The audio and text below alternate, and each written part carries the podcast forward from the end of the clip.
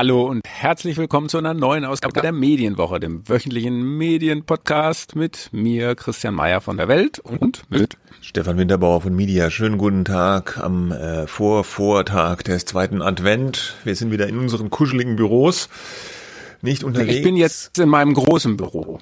In deinem großen Büro, das ist nicht so kuschelig. Naja, ne? im, im, bei, bei, bei Springer im Neubau. Diesen ja, todessternartigen, äh, futuristischen Würfelbau in genau. Berlin. Todesstern würde ich jetzt so nicht, äh, mich akzeptieren, aber Ja, es ist ja, viel ja. Glas und Beton und naja, wie auch immer. Rem Koolhaas hat es gebaut und der wird sich schon was dabei gedacht haben. Design. Ja. Ja, gebaut hat. Ja, hat ja gebaut haben natürlich Arbeiter. Ja, ja, genau. Ja, richtig. Ja. Genau, ist aber wahrscheinlich anders als in äh, Dubai nicht zu, äh, Dubai sage ich schon, äh, Katar nicht zu irgendwelchen Verletzungen und sonst wie gekommen, hoffe ich jedenfalls. Ja, gut. Wir Gut. reden hier über Okay. die Medien und mal wieder. Und nicht über die Fußball-WM. Nein, nicht gar nicht. Gar nicht. Irgendwie, ich weiß gar nicht, wie ging das Spiel aus? Man weiß es nicht. Ah, das, Okay. ist, das hasse ich, das hasse ich immer, Hass. wenn auf Twitter dann jemand schreibt, und äh, gibt's was Neues oder war was oder sowas. Schreiben das Ja. welche?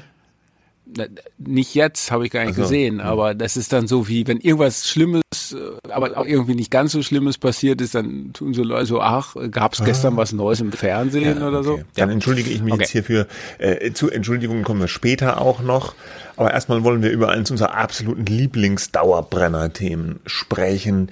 Den öffentlich-rechtlichen Rundfunk.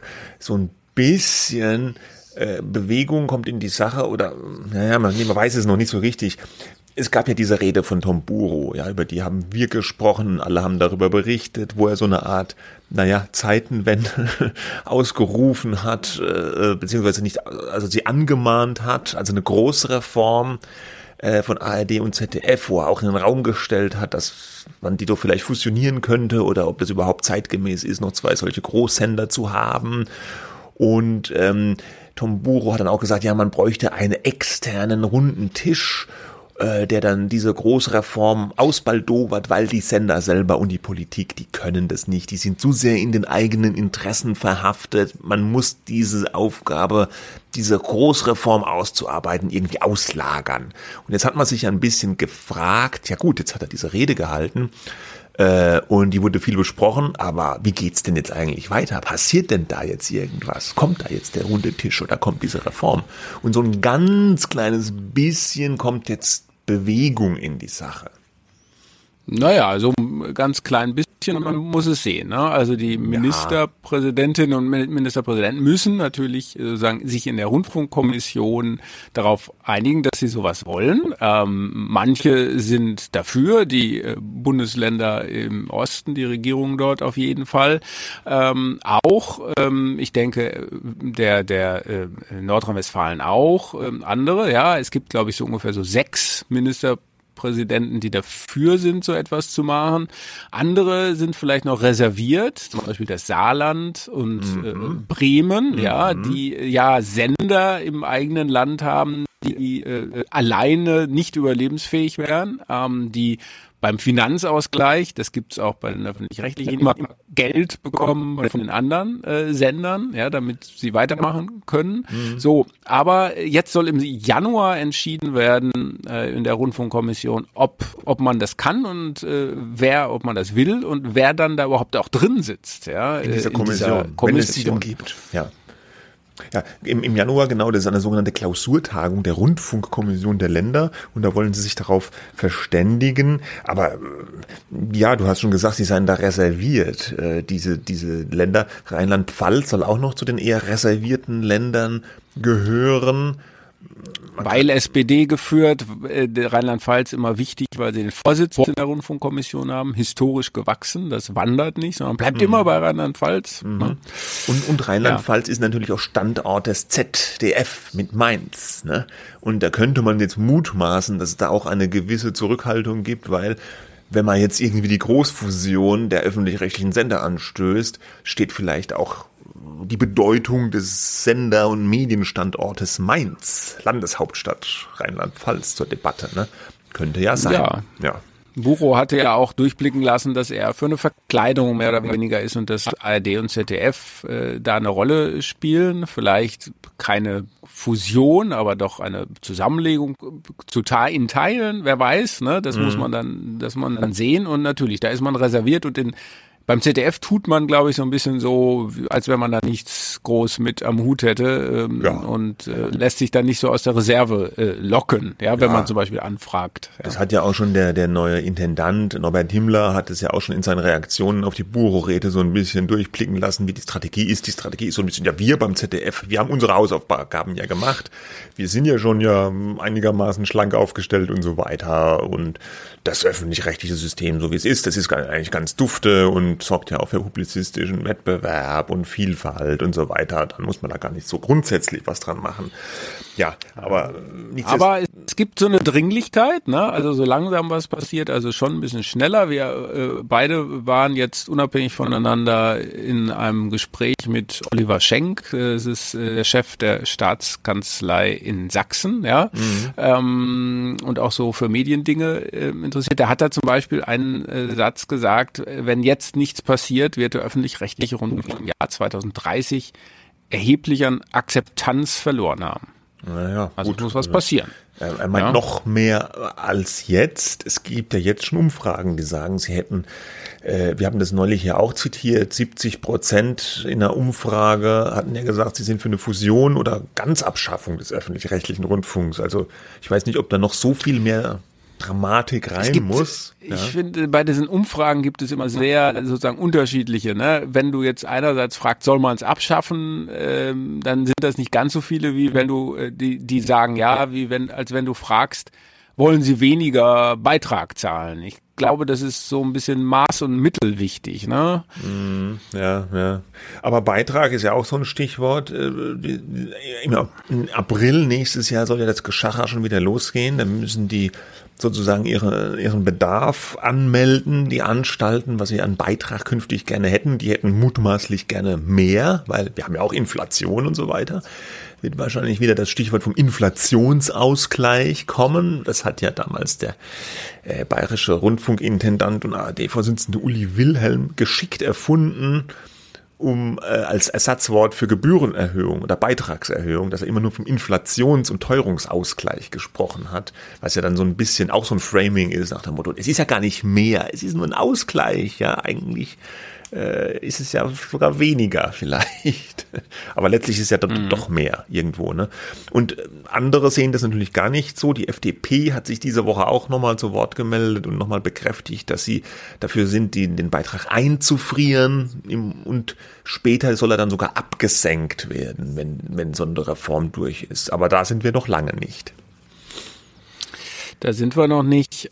Ähm also ich sehe so ein bisschen, es gibt jetzt unterschiedliche Reformbemühungen, ja, von unterschiedlichen Seiten. Ähm, Bucho hat was angestoßen, aber davor lief, liefen auch schon andere Sachen. Nur das Thema ist ja jetzt eigentlich ein bisschen ein Wettlauf mit der Zeit, ne? Ähm, weil, wie du ja sagst, der Prozess läuft ja jetzt wieder an. Dann wird das angemeldet, was sie haben wollen, dann rechnet die KEF nach, diese Kommission, äh, dürfen die so viel, dann sagen die, so viel dürfen sie, dann sagen die Politiker, hm, ja, lassen wir mal drüber abstimmen, müssen wir uns drüber einigen.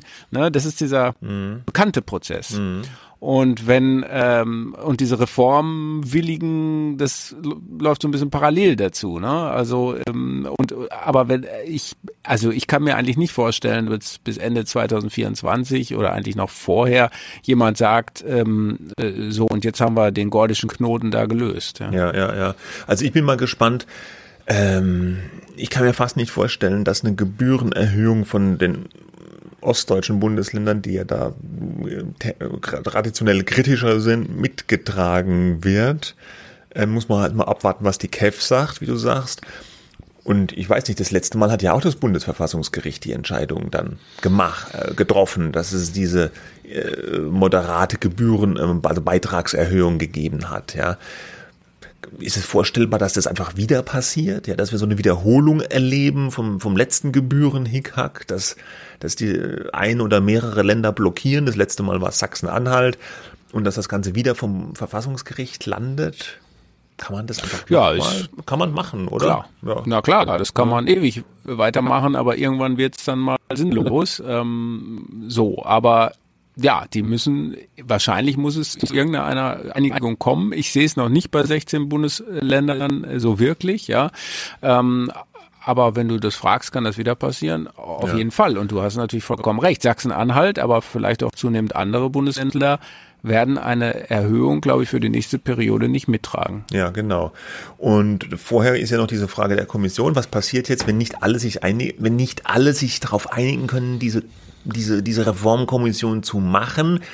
Äh, eine Variante. gibt's halt keine. Es gibt keine. Das wäre die eine Variante. Eine andere Variante wäre, dass äh, nicht alle Bundesländer, sondern dass es so eine Art Kommission der Willigen äh, gäbe, vielleicht, ja, äh, die dann unter sich so eine Kommission machen und vielleicht darauf setzen, dass im Zuge des Prozesses die Unwilligen dann schon irgendwie auch mit einsteigen mit der Zeit. Aber pff, ein richtiges Prozedere dafür gibt's nicht. Also ich kann mir, ich kann es mir persönlich nicht vorstellen, dass die sich alle auch auf, auf eine Kommission einigen im Januar. Ich glaube, bestenfalls wird es so eine Art Mini-Kommission geben von einigen Ländern und dann wird da angefangen zu wursteln und man wird weitersehen. Ja, aber das Thema schaukelt sich natürlich auch noch, Stichwort Inflation und so weiter hoch. Also es wird jetzt ein bisschen brenzlig. Ja. Ja, es wird brenzliger. Und in welchem Zeitraum das alle da jetzt was konkret passiert, das kann man einfach noch gar nicht absehen. Ja, Äh, aber es ist mal, es geht aber immerhin ein bisschen weiter. Also es wird wenigstens an einem bestimmten Zeitpunkt darüber mal geredet. Das ist ja auch schon mal ein Vorteil. Ohne die Buro-Rede hätte jetzt die Rundfunkkommission wahrscheinlich im Januar auch gar nicht überhaupt darüber geredet, eine Kommission für eine äh, äh, ÖR-Reform einzusetzen. Ne? Man hätte es ja auch schon längst vorher machen äh, können. Ja, klar, aber hat's halt nicht gemacht. Ne? So, Gut. Ja, Viel dazu. Unser nächstes Thema. wir kommen zu einem weiteren Lieblingsthema Streaming. Mhm. Ja, ähm, in der kommenden Woche startet Paramount Plus am 8. Dezember. Ja, Mhm. äh, der Streamingdienst von von Viacom heißt ja jetzt Paramount. Ähm, die haben ziemlich viele, eine große Bibliothek, irgendwie mehrere tausend Stunden Programm. Ja, Star Wars gibt's da Ah, Nee, und Star Trek. Kinder Pop. Äh, Star, Entschuldigung, ich nehme alles zurück. Ach Gott, Star Wars ist Star Trek. Disney. Ja, ja. Das ist ja, ja, das ist natürlich der größte Fehler, den man begehen kann in diesen Kreisen. Es ist so, wie wenn in den 60ern eine Sportmoderatorin gesagt hat, da kam 05. Thomas Sch Schalke 05, ja. Äh, Also, bin raus eigentlich, aber gut. ja, also, äh, die, die haben Star Trek äh, für die Kinder Paw Patrol, ganz viel anderes Zeug und äh, jetzt äh, starten sie äh, zum Einführungspreis von 7,99, glaube ich, ein weiteres Angebot. Ein- Und die Frage, die dann immer auf der Hand liegt, ist, wer noch einen braucht denn jetzt, ja, ja. ja in der, in, genau so äh, mit dieser Stimme, ja. aber das ist tatsächlich die Frage. Ich finde auch äh, 7,99 Einführungsangebot. Hm, hm, hm. Ich finde es jetzt gar nicht mehr so billig, muss ich sagen. Für so Nee, vielleicht ist das Einführungsangebot, vielleicht ist das einfach der Preis jetzt, Ja, ne? ja, Das ja, ist kein Sonderangebot, glaube ich. Ich glaube, wenn du es im Jahr abonnierst, ist es günstiger. ne? Dann Ah, okay. zahlst du, glaube ich, Mhm. 59,90. Also es ist so eine Mitte irgendwo, würde ich sagen, Ja. ne? Äh, zwischen ne, verschiedenen Angeboten. Ja, aber die Frage ist ja tatsächlich, braucht man jetzt wirklich noch einen Streamer? Ich hätte jetzt spontan gesagt, nein, ja, aber die sind halt alle der Meinung, sie müssen jetzt auf den Streaming-Zug aufspringen, auch wenn die ein bisschen late to the game sind. Ne? Ich, ich würde dich korrigieren wollen, die sind nicht der Meinung, sondern sie, ich glaube, sie müssen es machen, äh, weil das äh, ist, wo man sein Heil sucht, ja, wenn das alte Geschäftsmodell nicht mehr so funktioniert. Ja, Äh, ja, auch Disney musste ja eigentlich äh, das machen und auch Paramount muss es jetzt machen. Ob das langfristig überlebensfähig ist, ist eine andere Frage. Ja, ich kann mir nicht vorstellen, dass die, äh, dass die alle langfristig überleben werden. Es kommt ja auch noch, es ist ja zum Beispiel auch noch die Frage, was macht HBO, ja, mit HBO Max. Äh, da wurde ja auch schon gemunkelt, dass die vielleicht in Deutschland auch noch starten wollen mit ihrem Streaming-Service. Ähm, Jetzt ist wahrscheinlich so, dass zumindest also bei uns wird, werden jetzt die wenigsten, glaube ich, für 7,99 direkt Paramount Plus abonnieren. Auch wenn die Leute von Paramount Plus sagen, "Boah, das ist eine total bekannte Marke, der Berg und so, kennt doch jeder vom Kinofilm. ähm, die, die liegen mit ihrem Dienst, sind die ja natürlich auch in so einem Bundle bei Sky mit drin. Da kann man dann, äh, wenn man Sky-Abo sich holt, für einen relativ geringen Aufpreis noch andere Streaming-Dienste, wie auch Netflix zum Beispiel und dann auch Paramount Plus dazu buchen, dazu abonnieren. Und damit werden wahrscheinlich erstmal die meisten ja, Abos hierzulande für diesen Dienst gemacht, dass jemand dann so ein großes All-Access-Paket bucht. Ich habe, äh, ich weiß nicht, korrigiere mich, soll jetzt auch keine Werbung sein, aber ich habe eine Pressemitteilung bekommen, glaube ich, ähm, temporär Sky plus Netflix, das sie ja auch anbieten, plus Paramount für 30 Euro im Monat. Mhm. Aber 30, ja, aber 30 Euro im Monat ist jetzt auch so billig nicht, finde ich, ja, insgesamt. Nee. Und dann will man ja noch Prime haben und das kostet, das hat er auch aufgeschlagen und so. Hm. Naja gut, also wer viel gucken will, der, der bucht das vielleicht. Das Ganze äh, äh, strahlt natürlich auch auf Sky ab, ja, weil Sky hat ja schon ein Problem. Die haben immer weniger Sportrechte, da ist viel weggegangen zu Magenta, zu The Zone. Ihre Preise haben sie aber hm, zumindest für ihr lineares Angebot nicht wirklich reduziert. Im Gegenteil, da haben die Abonnenten gerade vor kurzem einen Brief ins Haus bekommen, dass das Abo sich verteuert um 6,95 Euro, glaube ich. Mm, und die versuchen, indem sie so die anderen Dienste so mit eingemeinden, dann noch so einen Stich zu machen. Ihr eigenes Streaming-Angebot hat Sky ja zu Wow umbenannt, auch ein interessanter Schritt gewesen. Äh, und, und, und Sky lebt da aber viel auch davon, dass sie einfach noch diese HBO-Inhalte in Deutschland zeigen. Und wenn die mal weg wären, weil HBO vielleicht dann auch irgendwann selbst an den Markt geht, hätten die dann auch nochmal ein großes Problem. Und Sky steht ja sowieso zum Verkauf in Deutschland, ja, so wie es heißt. Also Sky Deutschland. Sky ja. Deutschland, ja. Und, ja. Mhm. Also äh, da bewegt sich nach ja. wie vor sehr, sehr viel auf dem Streaming-Markt und sortiert sich. Und ähm, ich denke mal, ich würde die Prognose machen, die großen Player sind nach wie vor mal Netflix, Disney und Prime Video. Da kann man, glaube ich, safe sagen, die bleiben vermutlich erhalten. Und die zusätzlichen Player, die sortieren sich weiter. Ja? Wobei mhm. sich auch bei den großen Playern immer wieder was ändert. Das wollte ich jetzt hier. Warte, ich wollte noch ganz kurz ja. was, äh, ganz kurz was sagen. Also und wie bei allen gilt natürlich auch die Binse für Paramount. Sie müssen sich über ihren sozusagen eigenen, diesen Original Content diversifizieren äh, beziehungsweise abgrenzen. Ne? Also ja. das darf man, äh, das muss man, glaube ich, noch kurz dazu sagen. Ähm, also dann haben sie zum Beispiel eine Serie, die heißt Der Scheich. Ja, das ist eine deutsche Serie mhm. über jemanden, einen Deutschen, der sich als als Scheich ausgibt. Passt mhm. irgendwie seltsam in die Zeit. Ich weiß auch gar nicht gerade warum. Ähm, und solche Sachen oder die Chemie des Todes von Simon Beckett, dieser Grusel-Thriller-Autor, ja, also äh, da müssen sie punkten, da können sie äh, Tausende ja. und Abertausende Stunden ja. Programm haben. Wir wissen ja, die Deutschen gucken äh, auch gerne, die Leute gucken gerne Friends und so weiter, auch wenn es ganz alt ist. Also das so Evergreen-Content haben die schon auch, ne? Aber die müssen natürlich punkten durch diese Aufschläge mit eigenen Inhalten. Ja, aber wird jetzt jemand Paramount Plus abonnieren, weil er den Scheich Der Scheich. Der Scheich. Ja, jetzt lachst du noch drüber und nächste Woche ist es vielleicht der große Erfolg von Paramount. Naja, Wer weiß. Ich bezweifle das sehr. Aber du wolltest was anderes, du wolltest was anderes sagen und ich, ich kurz dazu, ich leite kurz dazu über. Diese 7,99 sind ohne Werbung. Es gibt noch kein Angebot jetzt am Anfang zum Start, wo Werbung äh, eingespielt wird. Und diese Strategie äh, verfolgt ja jetzt Netflix. Genau, Netflix hat gemerkt, dass es mit dem Wachstum ohne Werbung auch nicht so unendlich weitergeht. Ja, die hatten ja mal zwischendurch in dem Quartal sogar Abonnenten verloren, haben dann wieder aber welche dazu gewonnen. Und früher hat ja Reed Hastings, der Netflix-Chef, gesagt, ja, bei uns gibt's einfach keine Werbung. Das war so ein bisschen auch DNA von Netflix. Alles äh, ohne Werbung, nur Abo. Das hat man dann nach einem schlechten Quartalszahlen Holter die Polter über Bord geworfen und hat in Rekordzeit, muss man sagen, zusammen mit der Microsoft-Tochter Xander, das ist so ein Werbetechnik-Dienstleistungsunternehmen, jetzt ein, ein, ein zusätzliches Werbe mitfinanziertes Billig-Abo an den Start gebracht. Also man kann als Netflix-Kunde jetzt für 4,99 im Monat äh, das auch abonnieren, aber mit Werbung.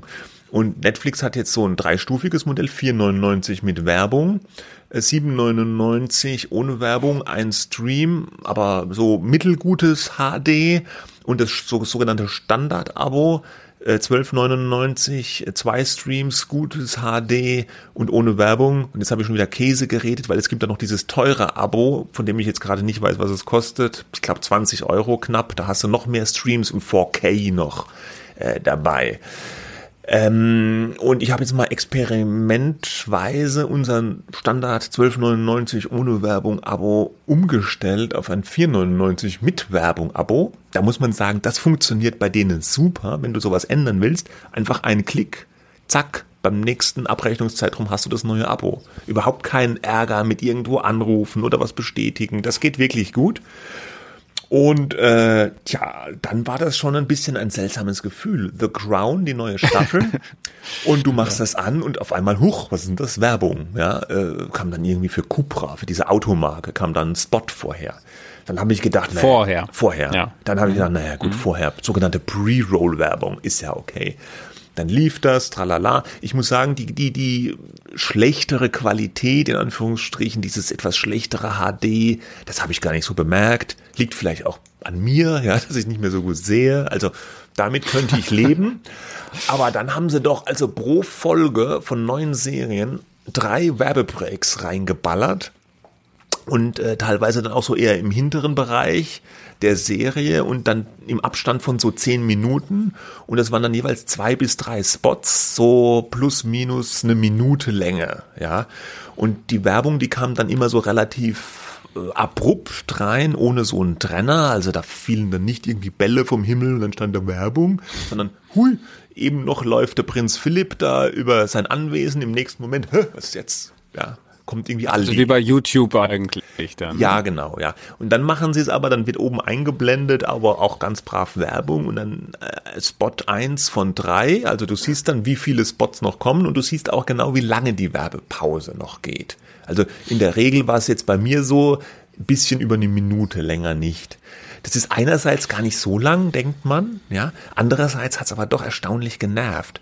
Und dadurch, dass die Breaks nicht so kurz waren, lohnt es noch nicht mal was anderes zu machen. Also wenn du, wenn du dann aufs Klo willst oder was zu trinken holen, dann ist die schon wieder vorbei. Äh, ja, also hm, ja, das andere Interesse, was ich noch interessant fand, ich habe dann noch mal was Älteres geguckt, ja, äh, alte Folgen Seinfeld, uralt Sitcom aus den 90ern, gar keine Werbung drin. Ja, mhm. also offenbar also ich habe mir das dann so zusammengereimt, weil du kannst ja Werbung auf verschiedene Art und Weise platzieren. Entweder du, du, du platzierst die aufgrund des Contents. Du sagst zum Beispiel The Crown. Das ist jetzt eine angesagte neue Serie, also neue Staffel einer Serie, die sehr viele Leute gucken. Die ist in der Top Ten da ganz weit vorne. Da setzen wir Werbung rein, weil das gucken viele Leute. Das ist so ein bisschen die Denke auch aus dem TV. Ne? Viele Zuschauer, mhm. hohe Reichweite, da platziere ich Werbung Klar. rein. Die andere Denke wäre ja aber, es heißt doch immer, Netflix, die wissen so viel über ihre Zuschauer und die Vorlieben und so, weil, weil was die gucken, ne, die können es ganz genau mit ihren Algorithmen da feststellen. Und dann könnte ich doch theoretisch als Netflix auch hergehen und, und targeten, also die Zielgruppe, die vor der Klotze sitzt, direkt ansprechen. Und wenn ich, wenn ich diese Methode wählen würde, das Targeting, dann wäre ja scheißegal, in welcher Serie die Werbung platziert ist, weil die Zielgruppe ist ja immer die gleiche, nämlich ich, ja. Also ist ja, wenn die mich als Zielgruppe, als Person oder als Zuschauer kennen würden durch den Algorithmus, dann, dann, dann könnten die mich ja mit Werbung behelligen, ganz egal, ob ich jetzt Seinfeld gucke oder The Crown. Weißt du, wie ich meine? Ja, ja, total. Aber das, also wir, wir spekulieren ja jetzt Wir spekulieren. Ich, die halten das ja auch alles geheim, aber, die sagen da nichts dazu. Ja, ja, aber das könnte natürlich sein, dass es eben nicht an Netflix liegt, äh, dass das so ist, sondern an den Werbekunden, die ganz klassisch, ehrlich gesagt, da noch unterwegs ja. sind und sagen, wo viele Leute sind, da müssen wir viel Werbung einballern. Und, und, wo wenig sind, ja. obwohl das natürlich, wie du ja genau sagst, für dich als Individuum überhaupt keinen Unterschied macht. Wenn die dich bei Seinfeld mit einer guten Werbung für irgendwas äh, erwischen, ja, mhm dann äh, wäre ja alles gut. Dann aber alles gut. So es, es kann aber natürlich auch daran liegen, dass das Ganze noch frisch ist, dass die noch nicht so viele Werbekunden haben, um das Target und noch nicht so viele Daten gesammelt haben um dieses Targeting perfekt äh, auszurollen. Ja, das kann durchaus auch sein. Mir ist schon auch aufgefallen, dass sich die Spots äh, recht schnell wiederholen. Also äh, da Cupra, die Automarke oder Aldi kamen dann eigentlich jedes Mal, wenn ich da was geguckt habe. Ja, das ist jetzt nicht schlimm. Ja, es ist ja auch vielleicht sogar gut für den Werbekunden, wenn er am Anfang dabei ist und dann hohe Präsenz hat. Es war aber auch nicht so, wie manchmal hatte ich das, wenn ich so in Mediatheken von, von früher bei RTL Now oder so geguckt habe, wo auch digitale Werbung dann beim Anschauen von der Serie platziert wurde. Da hat mich das rasend gemacht, dass die den immer gleichen, den exakt gleichen Spot dreimal hintereinander einem vorgeballert haben. Oder in jedem Werbeprojekt den gleichen Spot, ja, weil die halt sonst nichts verkauft haben. Das haben sie jetzt bei Netflix nicht gemacht. Also das hat nicht so genervt wie teilweise in den Internetmediatheken. Also technisch. Da gab es doch immer diesen Begriff, mhm. da gab es doch diesen Begriff des Frequency Capping. Ja, ähm, das äh, funktioniert natürlich nur, wenn du viel Inhalt hast. Also ja, ja, du brauchst genug Inhalte. Oder oder du musst halt gucken, dass es dann leer lässt. Ja, wenn du halt. Aber was was total kontraproduktiv ist meiner Meinung nach, ist den Zuschauer wie da wie bei diesen Online-Mediatheken immer wieder die gleiche Werbung, scheißegal, ja, äh, scheißegal, ob der Kunde kotzt, Hauptsache ich habe meine Impressions rausgehauen, ja, und ich kann Audi dann zeigen, hier so und so viel Werbeimpressions ausgespielt. Der Kunde hasst Audi dann äh, bis aufs Blut, ja, wurscht, ja, das finde ich jetzt nicht so zielführend. Dann musste, dann muss das Unternehmen schon hergehen und mit diesem Frequency Capping, dann und wenn ich nicht genug äh, Spots habe, dann zeige ich halt keine dann, ja. Besser wie wenn ich den Kunden gegen mich aufbringe. Dann, dann kommt halt wir halten ja dreimal Cupra und dann ist Schicht im Schacht. Ja, wir halten fest, die Zukunft der Werbung muss noch quasi erfunden werden und das, glaube ich, bringt uns zu unserem dritten Thema. Moment, noch die Auflösung. Nein? Wie ging's ah, weiter Auflösung? im Hause Winterbauer? So. Ja, meine Frau hat so. gesagt, scheiß Werbung, mach wieder das andere Abo. Jetzt haben wir wieder 12, Obwohl 9. wir Werbung natürlich ganz, ganz gut ja, finden. Ja, aber, klar, aber, ja. aber so war es. Jetzt haben wir wieder 12,99, keine Werbung, gutes HD. Danke. Das kann aber nicht äh, die Absicht von Netflix sein, diesen Effekt zu erzielen, ne? Nein, ja, jetzt ist es ja auch so, wir können uns das noch äh, leisten, ja, das 12,99 Abo. Noch. Aber äh, es war auch schon ich fand schon, man hat gemerkt, wie sehr man sich bei diesen jetzt qualitativ hochwertigen Serien oder bei den Streamern, also mir ging es so, wie sehr man sich da an das werbefreie Sehen mittlerweile gewöhnt hat. Ja, also hm.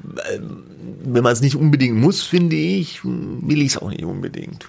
Aber gut. Nee, nee. Da sind die Geschmäcker vielleicht unterschiedlich. Ich meine, 4,99 ist natürlich schon auch ein ganz attraktiver Preis.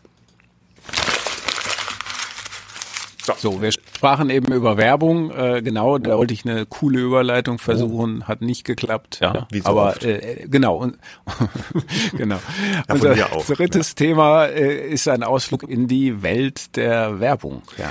Ja, genau, da gab es einen Riesenskandal jetzt. Die, äh, das französische Luxusmodelabel Balenciaga hat sich massiv in die Nesseln gesetzt. Die gehören zu so einem größeren Luxuskonzern Kering, da gehört auch noch Gucci dazu und äh, Saint Laurent und ja, wie so Modefirmen es gerne machen, positionieren die sich auch gerne über so sehr extravagante oder avantgardistisch angehauchte Werbung. Und da hat das Unternehmen Balenciaga durchaus einen gewissen Ruf, dass sie auch sehr gerne provozieren. Ja, äh, die haben zum Beispiel schon mal jetzt so eine, so eine Ikea-Tasche für 2000 Dollar verkauft, also einfach nachgebaut, so eine Ikea blaue Einkaufstüte, einfach aus Plastik, 2000 Dollar. Oder die haben dann so, so Sneaker, so Turnschuhe ganz dreckig gemacht und kaputt gemacht und haben diese kaputten Turnschuhe dann auch für paar hundert Dollar verkauft. Dann hieß es ja, die machen jetzt sich über Armut lustig oder so. Oder bei irgendeiner Modenschau haben sie dann irgendwie schon so Models, die, die, die, die Flüchtlinge dargestellt haben, Kriegsflüchtlinge äh, durch so eine Schneelandschaft äh, tappen lassen, so als Kommentar zum Ukraine-Krieg. Das auch provokant und kritisiert, wurde kritisiert. Aber jetzt haben sie so ein bisschen den Vogel abgeschossen mit ihrer Weihnachtskampagne. Da haben die auf äh, Social Media eine Fotoproduktion gepostet. Äh, da waren zu sehen immer Kinder in so Zimmern und die hatten alle möglichen Accessoires so vor sich drapiert, ja, so Spielzeughäschen oder oder Handtaschen oder Schuhe, so Turnschuhe, also so Balenciaga-Accessoires. aber auch andere Sachen. Ne? Und zum Beispiel hatten diese Kinder auch in einigen der Aufnahmen so Plüschfiguren in den Händen, die aber irgendwie so gar nicht kindlich wirkten, sondern diese Plüschfiguren, so Teddyfiguren, die hatten so, ja, Sadomaso-Fetisch-Outfits an, sage ich jetzt mal. Äh, also das war eine, ist, ist eine komische Setting gewesen, ja, Kinder und diese Sadomaso-Teddybären, das äh, kam nicht so gut an. Ja, da hat man gesagt, oh, was ist denn das? Ja, das passt doch nicht zusammen. Wird hier etwa ähm, Kindesmissbrauch verharmlost? Äh, und dann kam noch dazu, dass es noch eine zweite Kampagne dieser Firma gab. Da haben sie ihre Partnerschaft mit Adidas gefeiert und auf einer Aufnahme auf Instagram von einer Handtasche war unter der Handtasche noch so ein Schriftstück zu sehen. Und da haben sich Leute dieses Schriftstück ganz genau angeguckt und haben gesehen, huch, das ist ja ein Schriftstück aus einem echten Prozess, also ja, zumindest, also der Text war aus einem echten Prozess, äh, wo der US Supreme Court, also das oberste US-Gericht, auch mal über einen Fall von Kinderpornografie geurteilt hat. Und diese ganze Gemengelage zusammen, also diese Kampagne, wo diese Kinderporno-Prozessakte unter einer Handtasche und dann Kinder mit Fetischspielzeug auf diesen Werbebildern hat für einen Aufschrei der Empörung in so Social Media gesorgt. Wie es immer so ist, die klassischen Medien haben das aufgegriffen und verstärkt. Und es gab einen Riesenärger ja jetzt für Balenciaga wegen dieser Geschichte. Ja, gut, aber da muss ich jetzt zu sagen, ich kann gar nicht viel dazu beitragen. Ich habe das auch gesehen. Aber äh, äh, also wenn es schon einen Aufschrei gibt, dann doch bitte äh, deswegen, ne? Weil wo es dann um Kinder, Kinderpornografie und solche Geschichten geht, äh, ja, da, da will ich eigentlich, da muss man gar nicht drüber diskutieren. Ja, da ist auch jede Kalkulation mit einem Shitstorm. Das ist ja manchmal früher auch gegeben ganz früher bei Benetton ja, oder genau. so mit so Aufregerbildern.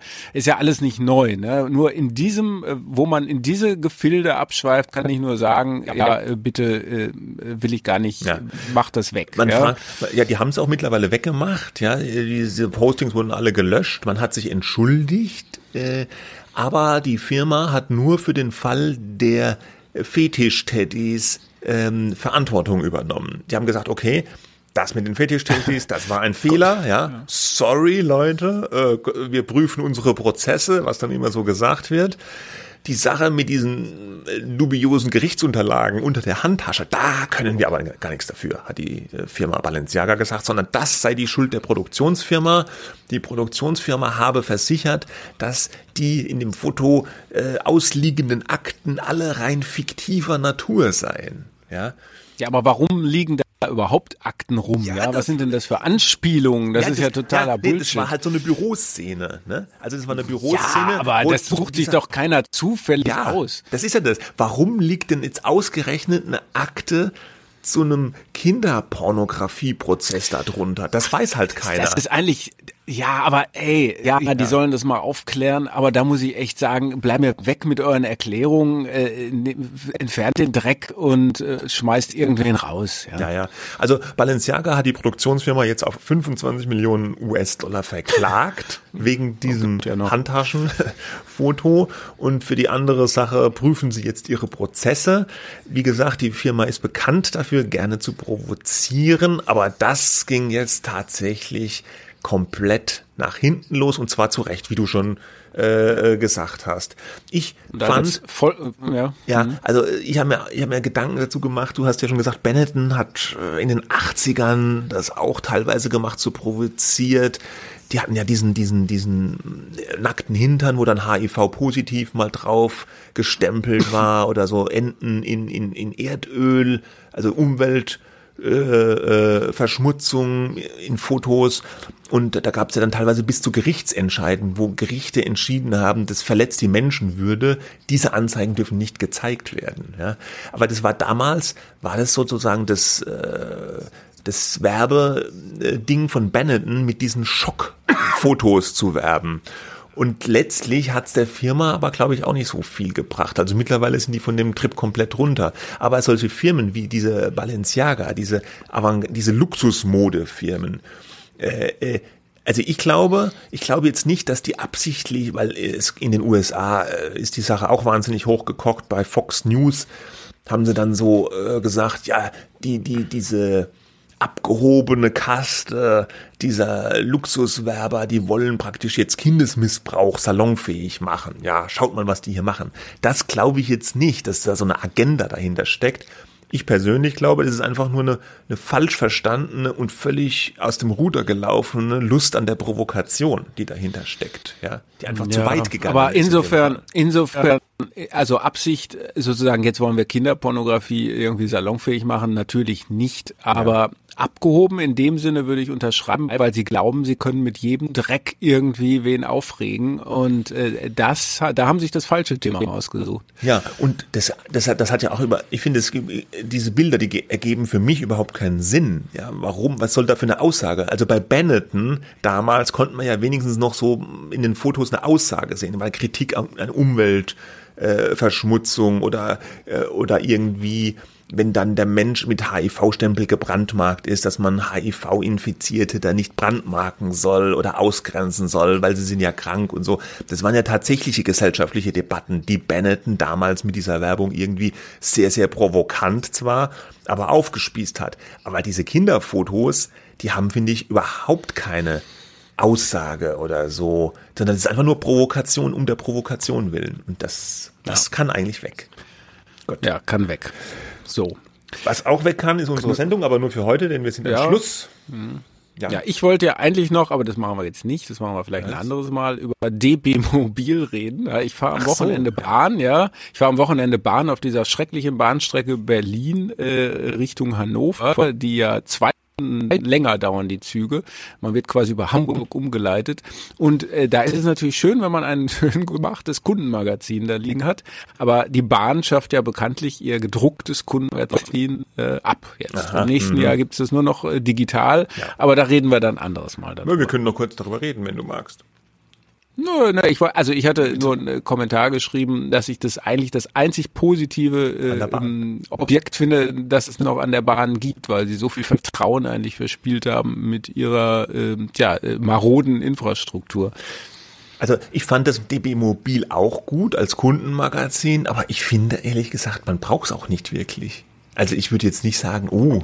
Ja, aber wirklich, was brauchst du denn wirklich? Paramount brauch, Plus und Netflix nee, auch nicht. Ja? Nee, aber ich brauche einen Zug, der von A nach B fährt und möglichst pünktlich. Also ja. das Kundenmagazin war so nice to have, aber jetzt, ob ich es jetzt so vermisse, manchmal war es auch schon sehr angekrabbelt so Ende des Monats. Also, wenn sich die Seiten ja, schon so nach außen gewellt haben. Mhm. Aber ja, die in Zeiten von Covid wurde das ja auch dann nicht mehr ausgelegt, weil man gedacht hat, huch, vielleicht überträgt sich ja Covid ja. über DB Mobil. Ja. Und, und, und die Idee der Bahn, das jetzt aber digital zu machen, das finde ich jetzt, naja, also ich glaube, das wird nicht so lange halten, weil digital braucht das nun wirklich kein Mensch, finde ich.